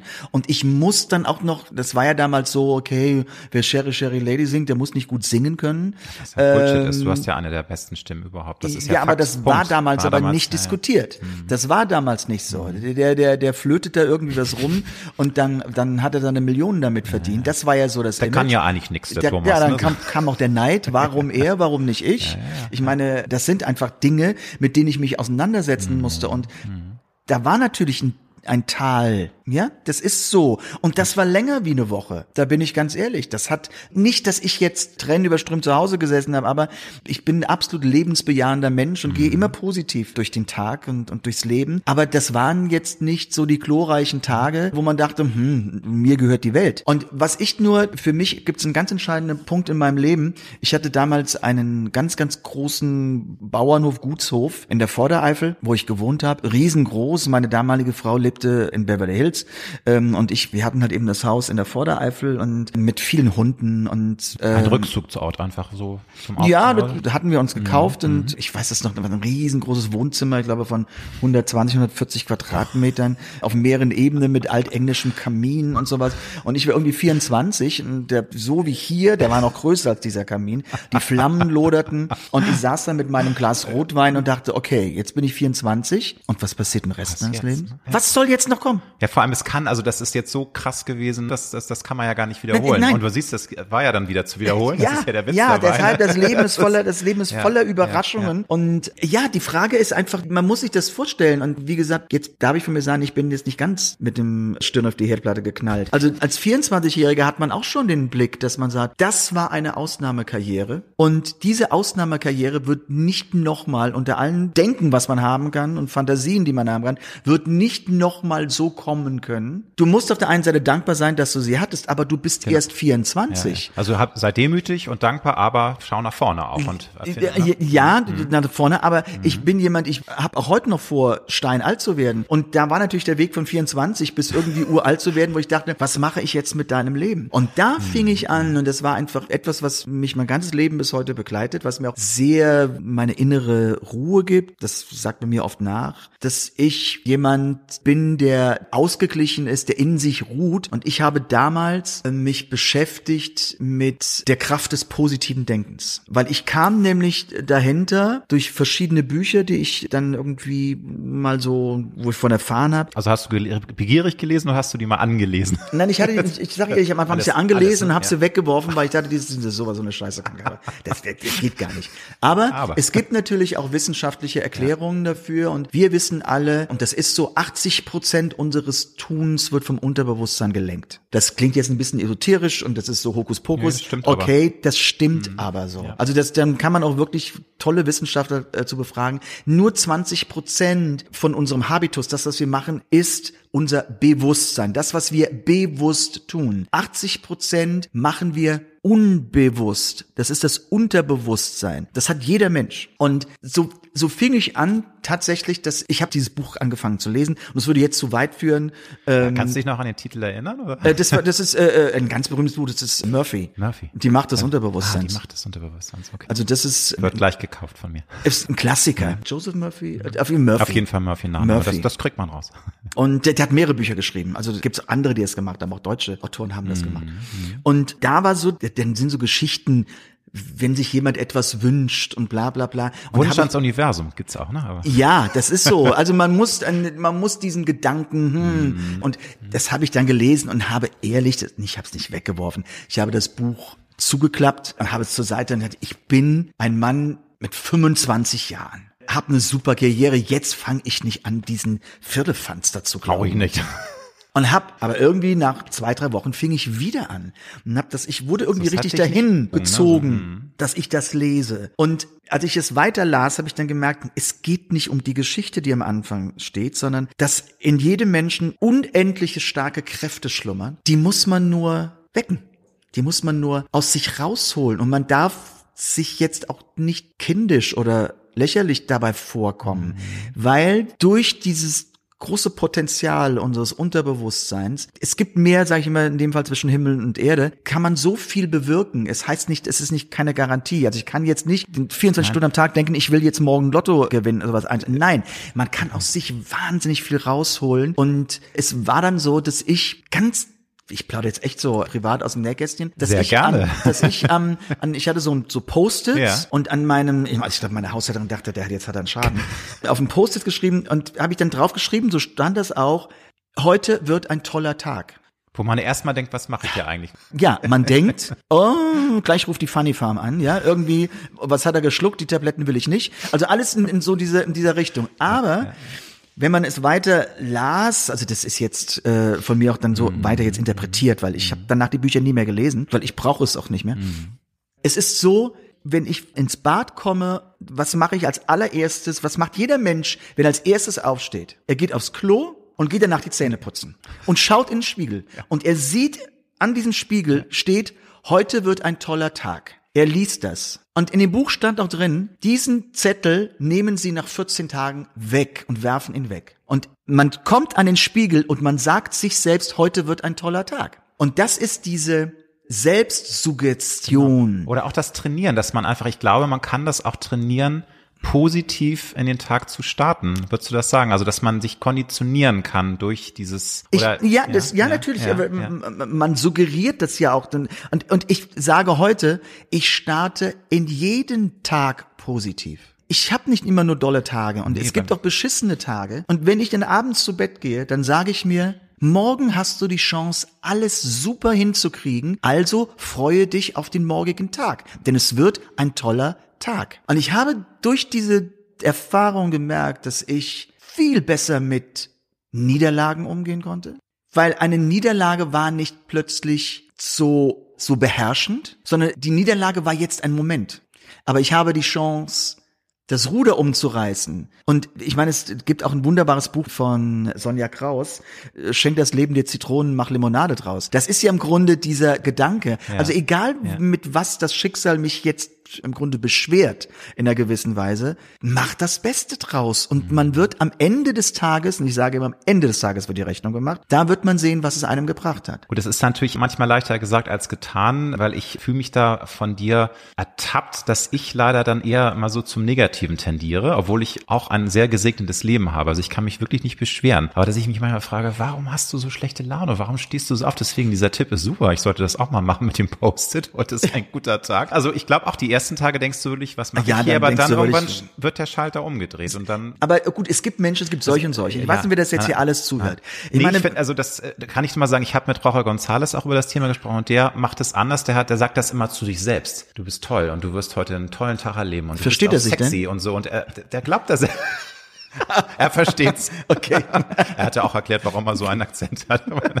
Nein, aber das ist ja im Grunde ähnlich. Es ist halt ein anderer, also es ist eigentlich das gleiche in grün. Also du halt entweder, ob du nun Post-it machst, wo das steht, oder du sagst es zu dir selbst. Das ist ja auch eine Autosuggestion. Ja, aber du ne? musst, aber weißt du, du musst dir erstmal daran denken, das es dir stimmt, zu sagen. Das stimmt, ja. Und da, das deshalb stimmt. erinnerte dich stimmt. mich ja dieses Post-it, ja. meine Schrift am Spiegel, dass ich das denken soll. Ja. Weil, weil du bist ja in deinen Gedanken, du hast ja, hm, du hast ja nur ein gewisses Kontingent, du kannst ja nicht in tausend Schichten denken. Ja. Es ist aber in der Tat so, dass es positivere Menschen und ein von der Einstellung und jetzt nicht, ich nenne sie bewusst, nicht so positivere Menschen gibt. Ich will ja. nämlich das Wort negativ komplett vermeiden. Nein, Menschen sind anders einfach. Ich habe dieses Gefühl nicht. Ich sehe, und das ist oft eine Diskussion, die ich oft mit meiner Frau habe, wo wir uns manchmal frotzeln, manchmal geht sie auch auf den Geist, weil ich wirklich in so gut wie allem was Positives sehe.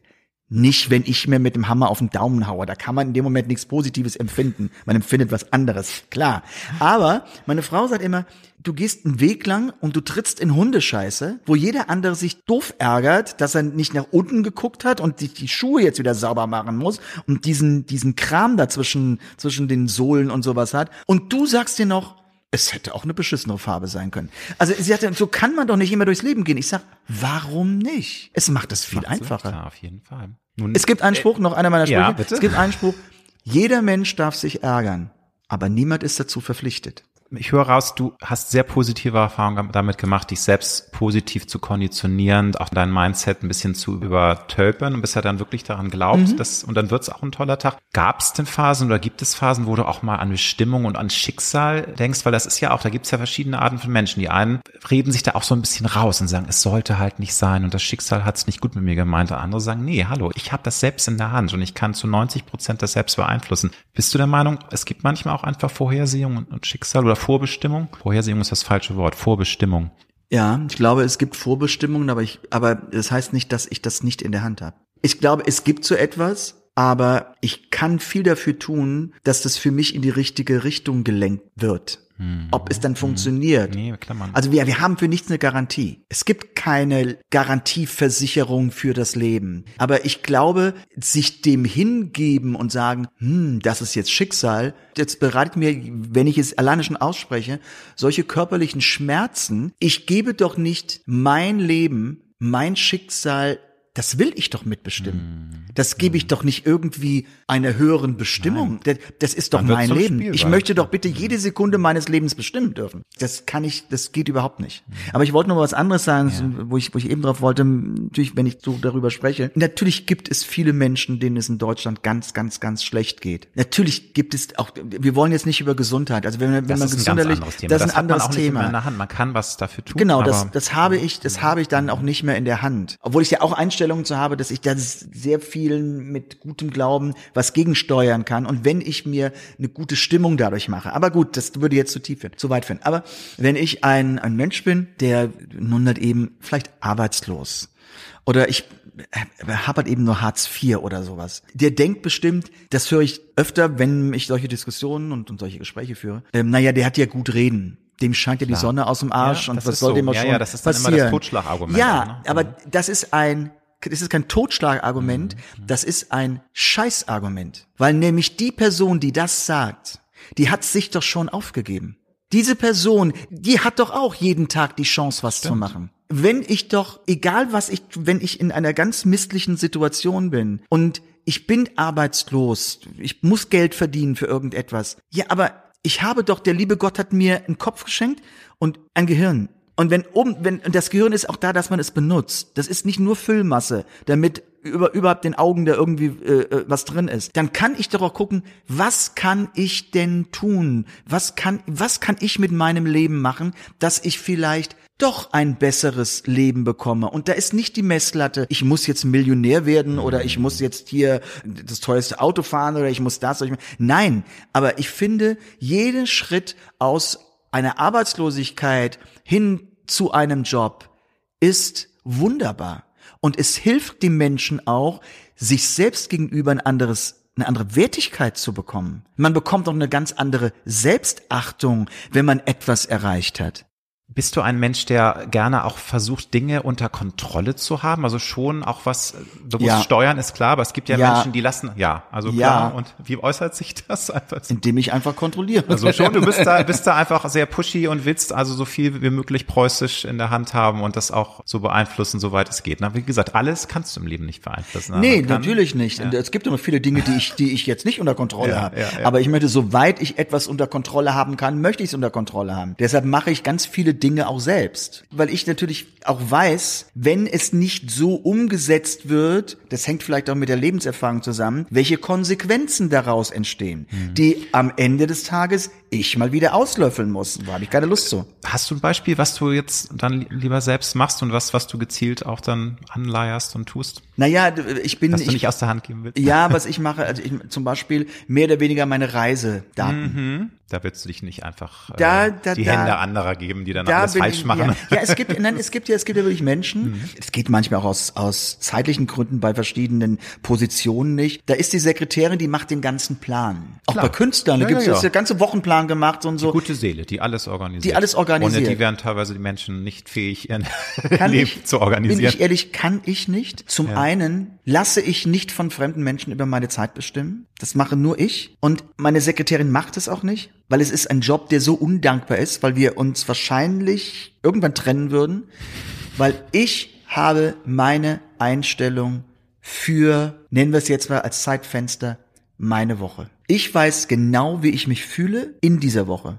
Ich weiß genau, wie viel Zeit ich für mich brauche in dieser Woche. Das heißt, ich muss für mich entscheiden, welchen Flug nehme ich nun? Nehme ich den frühen Flug morgens oder vielleicht einen später? Will ich nachts noch nach Hause? In welches Hotel will ich? Das sind alles Dinge, die kann ein fremder Mensch nicht wissen. Du bist da ja auch über die Jahrzehnte gereift. Man weiß genau, ne, auf was man Ich weiß, steht, was ich, man ja, will, was man mag, genau, was man nicht will. Ja, genau. Ich weiß ganz genau, was ich ja, will. ja. Deshalb muss ich das, manchmal fluche ich dann auch und sage, ah, jetzt habe ich schon Angestellte und ich muss den Mist hier alleine machen. Nein, ich komme dann immer wieder runter, sage ich, ich bin Mhm. selber schuld. Weil, sagen wir mal so, die Woche, um dieses Beispiel zu, zu beizubehalten, Sonntagabend würde ich dann mein Schedule aufmachen und hätte meine Woche geplant. Es geht, ging nicht. Mhm. Weil garantiert in dieser Woche hätte ich zehn Termine, die ich anders machen würde, die ich auch anders koordinieren würde. Und das im Grunde Interessante dabei ist, dass wahrscheinlich meine Sekretärin das genau richtig macht, aber mein Empfinden für einen Ablauf ein anderer ist. Also so, so ich sage, ich sage, nee, jetzt mal ein fiktives Beispiel. Ich kenne mich persönlich ja nun am besten von allen Wie wir Menschen auf der alle. So, ich äh, habe keine Ahnung, ein Pressetag irgendwie in Berlin. Der Termin, ich bin am Tag vorher in München. Okay, ich überlege mir, einen Moment. Jetzt, ich sag mal so Beispiele. Ich habe meinen ersten Termin in Berlin um 10 Uhr. Ich habe meinen letzten Termin in München um 18 Uhr. Okay, Sekretärin würde sagen, wir nehmen dann den ersten Flug von München nach Berlin. Der geht um sieben oder sowas. Dann haben wir halt eben unseren Pressetermine, die dann koordiniert werden. Dann habe ich zwei Termine. Dann machen wir halt eben bis um 14 Uhr. Und dann gehen wir halt eben, der letzte Termin ist dann um, keine Ahnung, 16.30 Uhr. Ich sage von mir, ah Moment, wenn der letzte Termin in München um 18 Uhr ist, nehme ich doch lieber die Spätmaschine nach Berlin. Dann kann ich in Berlin ausschlafen, muss eben nicht früh in München Das sind genau meine Gedanken, auch wo So. ich sage, nee, lieber erst an, ne, und dann nicht so. Früh aufstehen ist Horror. So, also jetzt kommt aber, jetzt bin ich aber in Berlin, habe um 10 Uhr meinen Termin, bevor ich jetzt aber vielleicht, weil um 16.30 Uhr der letzte Termin zu Ende ist oder sowas, bevor ich dann meine 18 Uhr Maschine nehme, nein, dann plane ich lieber anderthalb Stunden Mittagessen in Berlin ein und nehme doch die 20 Uhr Maschine, weil es mein Leben doch viel angenehmer gestaltet, wenn ich zwischendurch halt eben schön zu einem Italiener kann, kann mir keine Ahnung, vielleicht ein schönes Saltimbocca zu mir nehmen, kann es noch genießen, bin wieder frisch im Kopf, habe wieder Termine. Deshalb muss ich mich selbst planen. Verstanden? Total verstanden, hast du super erklärt. Wie holst du dich in stressigen Situationen runter? Also ich weiß ja, so ein Ruhepunkt ist Ibiza, wo ich mich sehr in dir erkenne, weil ich habe auch ein kleines Refugium auf Ibiza, nicht so toll wie du natürlich, aber das ist so auch mein Ruhepol, wo ich sage, das ist einfach magisch da, da lade ich auf. Aber das ist gar nicht, worauf ich hinaus will, wenn du so ein gerade stressige PR-Arbeit, du bist immer unterwegs, wie sind deine Werkzeuge, deine Tools, da auch mal runterzukommen und dich wieder so ein bisschen durchatmen und zu entspannen in stressigen Phasen? Also sagen wir so, Pressetermine jetzt Sind nie Stress. Nein, sind, nein, nein, Presse, ich sage, nein, ist meine Einstellung. Pressetermine sind nicht stressig. Okay. Weil es ist zwar mit viel Reden und es ist mit viel Brimborium auch, ne? ja, und hier Shooting und machen hier mal so ein, aber ja. gut, shooten mag ich nicht so. Also ich Mhm. bin jemand, ich lass, lass mich nicht gerne fotografieren. Man mag es kaum glauben, weil ich Das- auch im- ja. immer wieder sage, ich wurde schon zu Tode fotografiert. So viele Bilder gibt's von mir. Aber mein Pressetermine ist ja im Grunde eigentlich etwas für Narzissten, weil Was aber, Entschuldige, sind nicht alle Künstler irgendwie auch im gewissen Sinne so auch, Nazi also, doch ein bisschen, Wort, aber ja, aber, aber etwas dazu? Narzisstisches Ja, muss man haben als Künstler, sonst, Ja. sonst würde man kein Künstler werden. sagen. So. Aber man kann es ja, man muss es ja nicht so in, in die Trumpsche Form äh, entgleiten lassen. Es gibt ja noch Zwischenstufen. Ja, ja, ja. Aber ein, Presse, ein Pressetermin ist ja folgendes. Meistens hat man irgendwo in einem Hotel eine Suite angemietet, wo halt eben Getränke stehen und wo halt eben ein, ein ja, so ein Catering und so ein bisschen äh, was rumsteht. Und da kommen die ersten Journalisten und fragen. Den ganzen Tag redet man über sich eigentlich, wie geil man das neue Mhm. Album findet, wie toll man ist. Und man wird im Grunde gepimpert und gepampert von Total. morgen, von morgens bis abends. Zwischendurch kommt dann mal so eine halbe Stunde, darf man mal an einem Brötchen knabbern und darf man irgendwas machen und man, man zwischendurch darf man trinken, man darf auch mal auf, auf Toilette gehen. Immerhin. Dann ist auf jeden Fall ein Journalist, der ist vielleicht ein bisschen zu spät, dann hat man so zehn Minuten.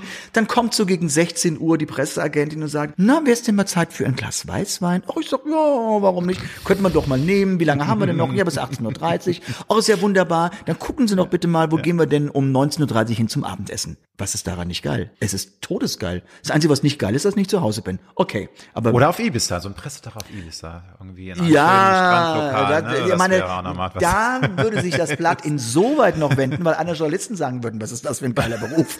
Ich, ich verbringe meinen Tag jetzt hier. Aber jetzt mal abgesehen von diesen tollen Pressetagen, die dich gar Ja. nicht stressen, wenn du mal wirklich Stress hast, was machst du denn dann? Hast du da irgendwelche Tools, die du abrufen kannst, um auch in kürzester Zeit mal runterzukommen? Weil in Ibiza, da musst du erstmal hin. Das, das geht ja nicht. Du musst ja erstmal. Wir, wir, wir nehmen jetzt hier ein kleines Zeitfenster, ja? Also wir nehmen jetzt nicht, ich fliege ja nicht für einen Tag nach Ibiza. nein, nein, nein, nein, klar. Egal, ob ich nun beruflich viel unterwegs bin oder nicht, das gehört auch zu Geheimnissen. Ich habe jeden Tag etwas, worauf ich mich freue. Es Toll, vergeht, wenn man das sagen kann. es, es vergeht kein Tag, ja. Wo ich nicht irgendeine Freude habe. Mhm. Und wenn es abends ist, dass ich sage, ich koche jetzt, wenn ich zu Hause bin, oder ich mache es mir eben zu Hause, Winter vorm Kamin gemütlich, oder im Sommer sitze ich auf der Terrasse, nehme mir hat eben einen Gin Tonic oder nehme mir ein Glas Weißwein und sowas, genieße mein Zuhause oder keine Ahnung, mache irgendetwas, was meiner Seele gut tut. Und das planst du auch. Also du nimmst dir dann auch, du planst das schon Na, planen, konkret das- oder das- ergibt sich das, das einfach? ergibt das sich. ergibt sich einfach, Das dass ergibt- du merkst, oh, da ist wieder was. Das, das ergibt sich, das ergibt sich. Es kann ja nicht jeden Tag. Manchmal gibt's auch Tage, wo es halt eben bis spät in die Nacht hineingeht und dann ist natürlich nichts mehr mit auf Ja, Terrasse klar, sitzen. klar. Aber Das- der nächste Tag kommt ja. So und ich bin auch jemand, der von seiner Zeiteinteilung, von seinem Kalender, ich sehe genau, wie viel Stresstage ich habe und manchmal müssen die sein. Es kommt einfach so. Wenn ich auf Tournee bin und bin dann irgendwie 14 Tage unterwegs, nehme ich nach der Tournee die nächsten drei bis vier Tage keine Termine an. Weil ich weiß, ich für mein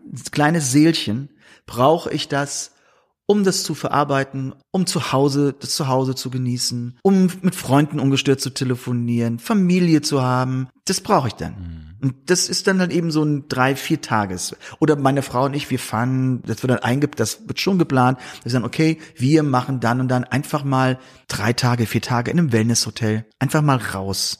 Einfach mal was anderes sehen. Einfach gezielt Quality Time. Und das ist ja auch das Tolle, wenn man sich das wirklich einrichten kann. In deiner, auch muss man ja nochmal Ja. sagen, doch privilegierten Bin ich sehr Situation. privilegiert. Ne? Das, also eigentlich muss man ja sagen, du musst ja, also du, du machst es, weil du einfach brennst für diesen Beruf, aber eigentlich musst du es ja nicht mehr. Du könntest ja auch den ganzen Tag irgendwie durch die Welt gondeln Naja, aber das, ja, aber das ist ja ne? furchtbar. Normalerweise, ich hasse Mhm. viel Reisen. So, ich fliege im Jahr 400.000 Kilometer. Also wer das hat, der weiß am Ende des Jahres, was er getan hat. Aber dieser Ausgleich, der muss da sein, Mhm. sollte da sein. Aber dann ist es so, ich, es gibt ja so viele, gerade die älteren Menschen, wo man oft hört, ach, wir haben es so schön zu Hause, wir wollen gar nicht weg. Ist eigentlich falsch. Weil es geht gar nicht darum, dass man sagt, ich muss jetzt irgendwie mal weg von meinem Zuhause, sondern ich finde, der Geist, das Auge, Ja, die Sinne brauchen das mal neuen Futter. Input. Und Das ist das, so kann wert. so beflügeln. Und Inspirieren wenn man, und- und wenn man dann wieder zurückkommt nach Hause, genießt man es auch viel mehr, als wenn man halt eben ein halbes Jahr jeden Morgen an von Spiegel gibt, sagt, heute ist ein schöner Tag. Kannst du mir ein, zwei Marotten von dir verraten, wo du sagst, Mensch, Thomas, ich weiß, da bin ich splenig, aber das ist auch so, das Ne, so will eine ich- Frage, die würdest du besser meine Frau fragen. Die könnte vielleicht.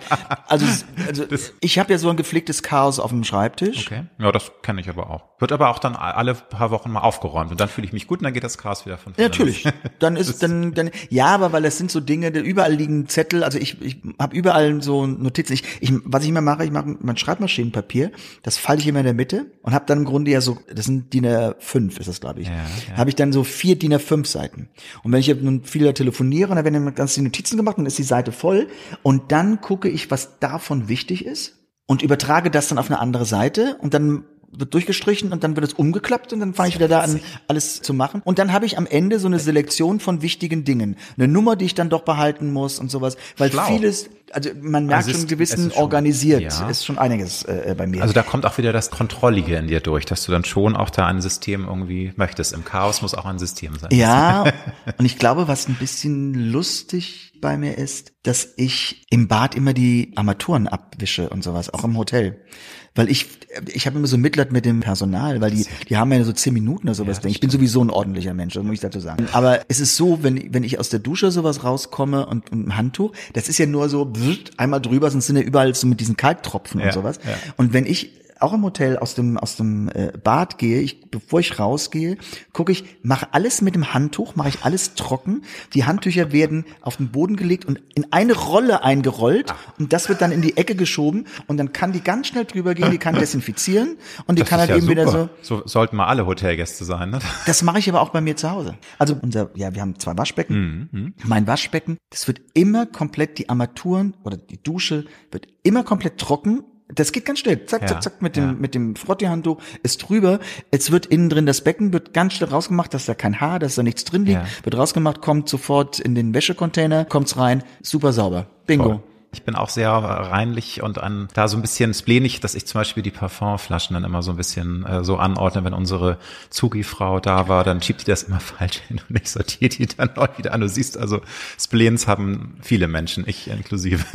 Ja. ist jetzt wieder so ein kleines Geheimnis, was ich hier von mir preisgebe. Bei ja. uns zu Hause, ja, wir haben, wir haben ein riesengroßes, ganz langes Waschbecken ja. mit zwei, es ist im Grunde eine riesengroße Platte, wo so zwei Waschbecken, die so ganz schräg miteinander laufen und wir haben einen Spiegel. Die ganze Wand ist dann wo halt eben Holz und sowas an der Seite ist, weißes Holz und das alles mit Spiegeln. Das ist hinterbelichtet, also das, das ja. Licht kommt ja. von den. Ja. Und das wird irgendwie, hat bestimmt eine Länge 2,80 Meter mal 1,40 Meter oder sowas. Das ist dieser komplette Spiegel. Und bei mir vor meinem, und das ist dann so ein Aufbau und da stehen, du kennst bestimmt Hermessence ja, von Hermes. Natürlich, ja, und da stehen ja, 15 Flaschen von Hermessence und die werden hinterspiegelt und dadurch und das ist Krass. immer bis irgendwann mal hat man eine neue Putzfrau und die sagte, warum haben die so viele Parfums? Also sie haben noch nicht in den Schrank reingeguckt und das Ganze und das muss ja immer abgewischt werden, weil da ja immer Zahnpasta oder sowas mal sowas drauf kommt. Die müssen immer wieder poliert werden Ehrlich? und die stehen deshalb, weil du sagst mit den Parfumflaschen und die stehen da natürlich, weil ich die in den Farben abgestimmt habe, dass das natürlich von, genau abgestimmt. Das ist ja so ne? blau, grün, in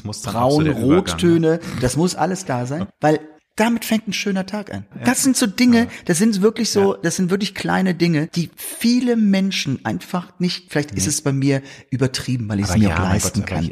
Aber warum? Ja. Weil jeder, wenn er nicht gerade wirklich null Cent auf dem Konto hat, aber jeder kann sich irgendwo ein Röschen leisten und Einfach sich das hinstellen ja. in die Wohnung. Ja. Und wenn er aufs Feld geht und sich Feldwaldblumenstrauß macht, das kostet noch nicht mal was und macht sich das da rein. Mhm. Aber da ist so ein Punkt, wir haben immer, wir haben immer ja, äh, alles mit, mit frischen Blumen und sowas zu Hause. Und die Leute sagen, oh, Blumen. Aber das habe ich von meinem Vater. Meine Mutter ist vor einigen Jahren gestorben, mein Vater vor anderthalb Jahren. Und mein Vater war, also er starb, 88. Jede Woche hat er sich in seinem Haus alles mit frischen Sträußen gemacht.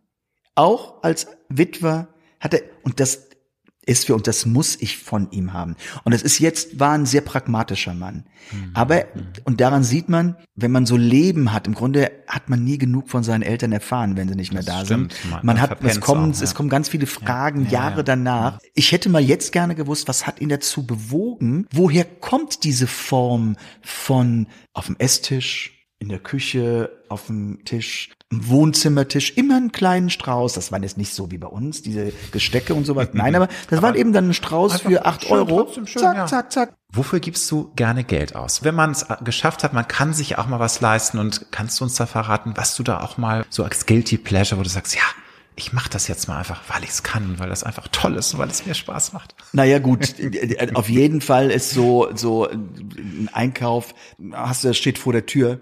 Das ist halt eben nur ein, ein Bentley zu fahren. Ja. Toll. Ähm, also ich habe ja gleich gesagt, wow, was für ein tolles Auto. Normalerweise kann ich mir das nie, werde ich mir das, doch, ich kann mir das irgendwann leisten. Positiv so, denken. Positiv So, ins genau. Universum gehen. genau. Nein, und das ist jetzt schon mein zweiter Bentley. Also es war äh, so, als ich nun Schüler war und und ich sagte, sagte mir, ich wollte ja immer diese Musik machen und sowas. Ich möchte einmal im Leben so viel Geld verdienen, dass ich mir einen Jaguar leisten kann. Gut, den hatte ich dann mit 21. Das ging ganz schnell, ne? Ups. Zack, so wusste schnell ich aber, gar nicht gucken. wusste ich auch mit 16 noch Nee, nicht. das ist klar. Okay. Mist, Und neues Ziel. und bin dann wirklich immer, bin dann wirklich immer, habe mein Leben lang immer ein Jaguar war immer mit im, im, im Fuhrpark und sowas, das musste sein. Und bis ich dann irgendwann sagte, okay, ich habe so viel erreicht in meinem Leben, ich kann mir, weiß Gott, nicht alles leisten. Es ist ganz viel Luft nach oben, aber ich kann mir sehr vieles leisten. Und du hast Höhen und Tiefen durchgemacht. Wie belohnst du dich zu deinem 50. Geburtstag? Und da habe ich mir ein Bentley gekauft. Zum 50. Ja, und wenn man Und seitdem- ist doch toll. und seitdem fahre ich bist du auch, Bentley. Du hast es auch nie bereut. Also das ist einfach, Nein, und das ist auch etwas, Gibt's ja manchmal, ne, dass man dann auch so einen Traum sich erfüllt und merkt, das ist jetzt gar nicht so toll, wie ich mir das vorgestellt habe. Dass manchmal die Vorfreude und dieses Projizieren viel toller ist, als wenn Ja, man ja, tatsächlich ja, dann das ja, hat, das, ne? das, das passiert oft, ja, Das das, das, passiert ganz sehr oft, Ja, weil ja, der Weg ja. dann das Ziel Ganz ist. genau. Nämlich die Realisation ist bei weitem nicht so glorifizierend wie im Grunde das, was man sich Genau. vorstellte. Wenn man es dann hat, ist es manchmal etwas Ja, desillusionierend. ne? Oder, ja, aber das kann man bei dem Wagen definitiv nicht sagen. Also wenn ich, egal, ich, ich, wenn ich einsteige, ich habe immer noch ein unglaublich demütiges und dankbares Gefühl, dass ich wirklich die Chance habe, so einen Wagen, dass ich so einen Wagen besitzen darf. Das ist nun mal so. Heißt aber auch nicht, dass da ertappe ich mich auch, dass ich sage, okay, muss ich den nun immer fahren, weil das ist jetzt auch ein, ein blödes, ja, Klagen, das ist doch doof.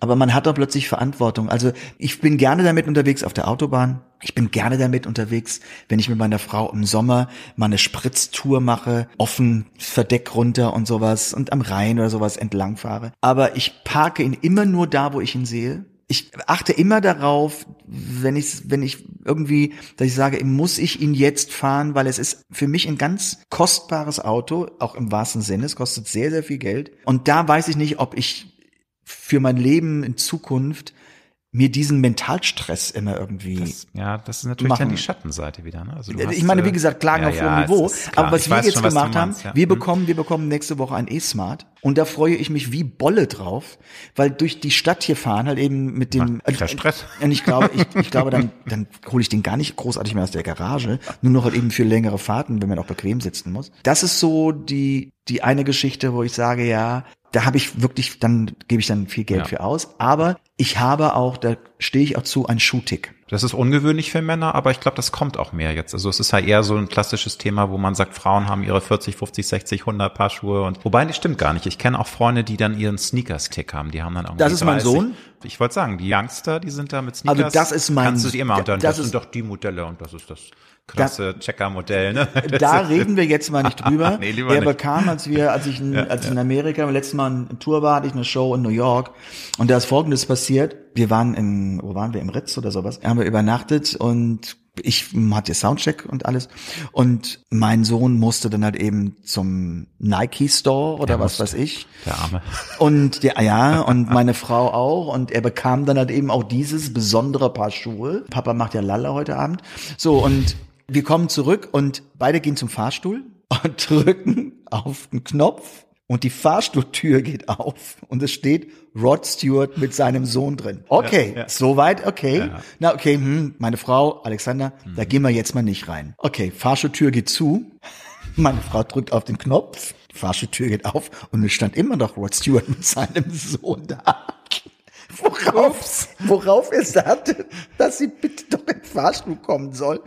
Jetzt kommen die beiden in den Fahrstuhl und der Sohn guckt auf die Schuhe von Alexander, von meinem Sohn. Rod Stewart guckt auf die Schuhe von Alexander und sagt nur, where did you, did you get this? Und sowas. Es war das Hauptthema.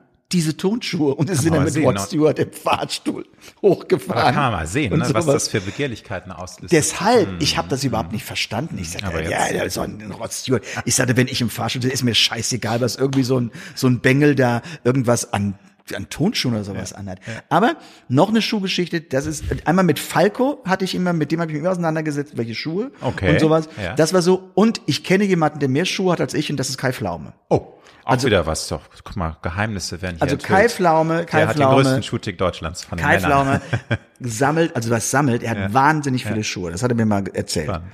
Jetzt, wo du noch mal über Alexander erzählst, möchte ich noch mal den Bogen jetzt äh, spannen zum Thema Modern Talking, weil das ist ja nun mal auch ein wichtiger Part deiner Karriere. Was war das für ein Gefühl, als du mit deinem Sohn unterwegs warst und dann von diesem mega angesagten Rapper, dessen Namen wir jetzt leider nicht ja, wissen, ist das nicht auch einer der größten Adelsschläge, dass du merkst, ich bin auch bei, bei Rappern bekannt und natürlich muss man sagen, auch dieses äh, Cover von Capital Bra, Sherry Lady seid ihr ja auch nochmal bei den. Ja, das war Ja, aber ich meine, also das, ja, ja. gleich sollte ja auch, seid ihr ja bei den Youngstern auch jetzt auf dem Radar. Ist das irgendwie auch ein geiles Gefühl zu sagen, hey, es ist toll, dass nach 35 Jahren nach dem ersten Nummer 1 Hit das immer noch Thema ist und dass auch die junge Generation das entdeckt hat? Oder ist sie das jetzt eigentlich im Abstand, ja, na, egal, glaube ich, ist es nicht, aber siehst du es eher entspannt? Kannst kann sowas ja nicht sein. Also egal, kann sowas nicht sein. Ja. Aber ich messe dem auch nicht zu viel Bedeutung bei.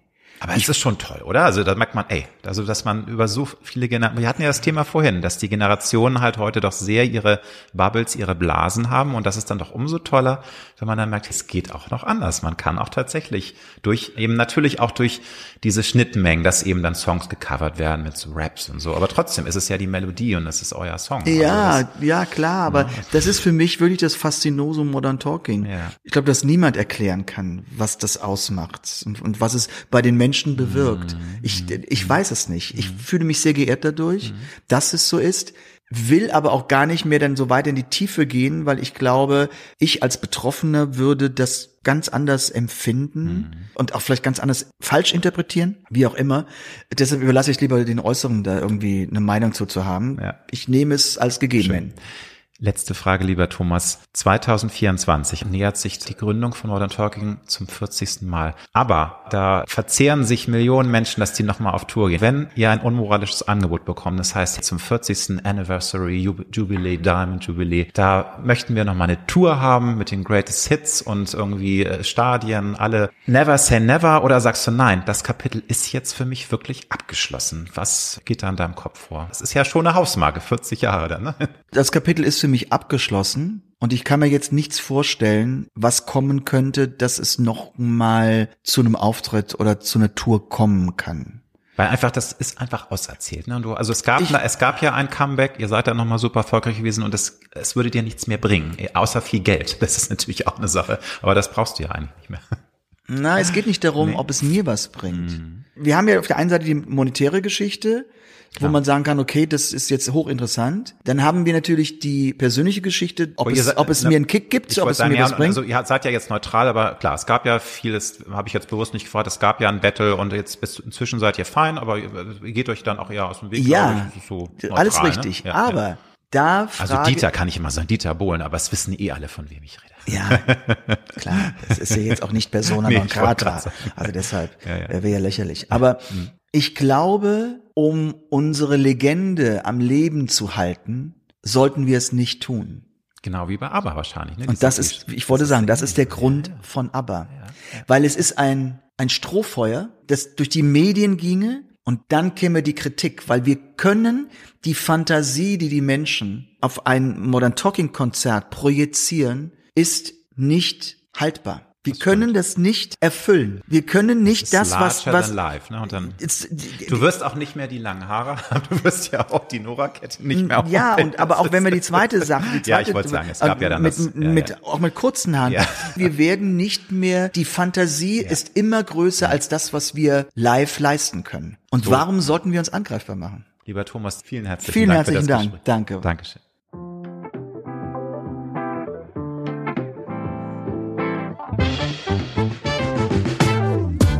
Das war Road to Glory. Wir hoffen sehr, dass es dir gefallen hat. Wenn du auch zukünftig keine Folge verpassen möchtest, dann abonniere jetzt diesen Podcast. Wir freuen uns, wenn du ihn weiterempfiehlst und auf Apple Podcast bewertest. Du hast Anregungen oder Vorschläge für zukünftige Gäste? Dann schreibe bitte an mail at alexander-nebe.com. Bis nächste Woche.